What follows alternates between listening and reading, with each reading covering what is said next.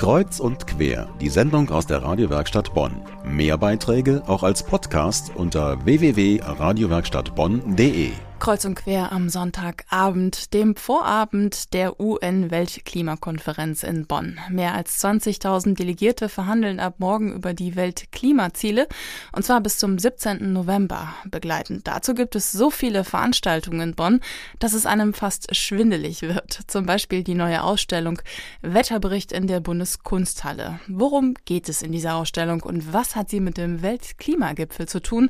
Meine Kollegin Irene Groß war bei der Ausstellung Ausstellungseröffnung dabei und hat mit der Ausstellungskuratorin Henriette Pleiger gesprochen. Die Debatte um den Klimawandel hat manchmal ein Kommunikationsproblem, weil sie sehr stark mit Statistiken, mit Zahlen und Fakten hantiert und die Leute sehr, sehr schnell auch dann die Ohren zuklappen. Das dürfen wir aber nicht. Wir müssen uns dem Klimaschutz sehr massiv stellen und wir packen dieses Thema eben auf eine sinnliche, fantasievolle Weise an. Wetter. Das berührt uns alle. Dem Wetter kann man nicht entfliehen. Die Ausstellung beschreibt verschiedene Wetter- und Klimaphänomene, ob Morgendämmerung oder Gewitter, Luft und Meer am Vormittag oder Schnee und Eis am Abend. Unzählige Exponate in den zwölf Räumen zeigen facettenreiche Ereignisse, Zusammenhänge und Erkenntnisse. Viele, ob Kooperationspartner oder Leihgeber, waren an der Ausstellung beteiligt. Die UN, die äh, Climate Change, das Klimasekretariat der UN, die Schirmherrschaft übernommen hat, Patricia Espinosa. Unser Arbeitspartner ist das Deutsche Museum, Bundeskunsthalle und Deutsches Museum haben die Ausstellung gemeinsam entwickelt und bieten sozusagen auch die gemeinsamen interdisziplinären Perspektiven Kunst, Kultur, Geschichte und Naturwissenschaften auf dieses Thema. Wir haben auch weitere Partner und Unterstützer noch. Die Deutsche Wetterdienst hat uns sehr unterstützt. Eumezat hat uns Live-Daten gegeben. Das Deutsche Klimarechenzentrum hat uns unterstützt. Viele Dinge sind für uns selbstverständlich. Man stellt sich nicht die Frage, wie wäre das Leben ohne Luft? Wir brauchen sie nicht nur zum Atmen.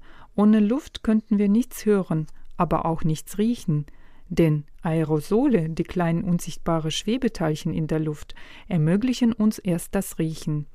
Neben den wissenschaftlichen Erklärungen sind auch witzige Exponate dabei, wie beispielsweise 20 Tiernasen.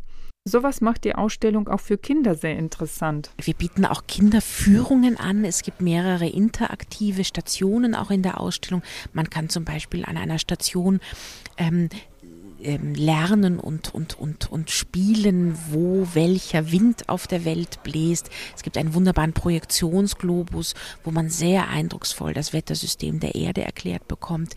Es gibt aber noch etwas viel spektakuläreres, was Kindern wahrscheinlich sehr viel Eindruck macht, nämlich eine Blitzvorführung in einem faradäischen Käfig, äh, wo man sozusagen Blitze erleben kann. Schönheit des Wetters, aber auch die Bedrohungen dadurch wurden von verschiedenen Künstlern festgehalten.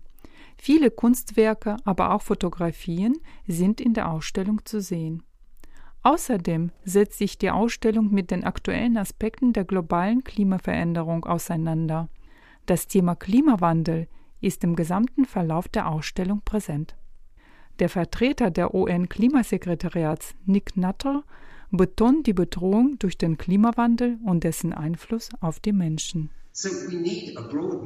Wir brauchen eine breite Bewegung und viele verschiedene Perspektiven im privaten Umfeld und in den Schulen, damit wir ein breites Bewusstsein dafür erzeugen, dass der aufkommende Klimawandel ein enormes existenzielles Risiko ist.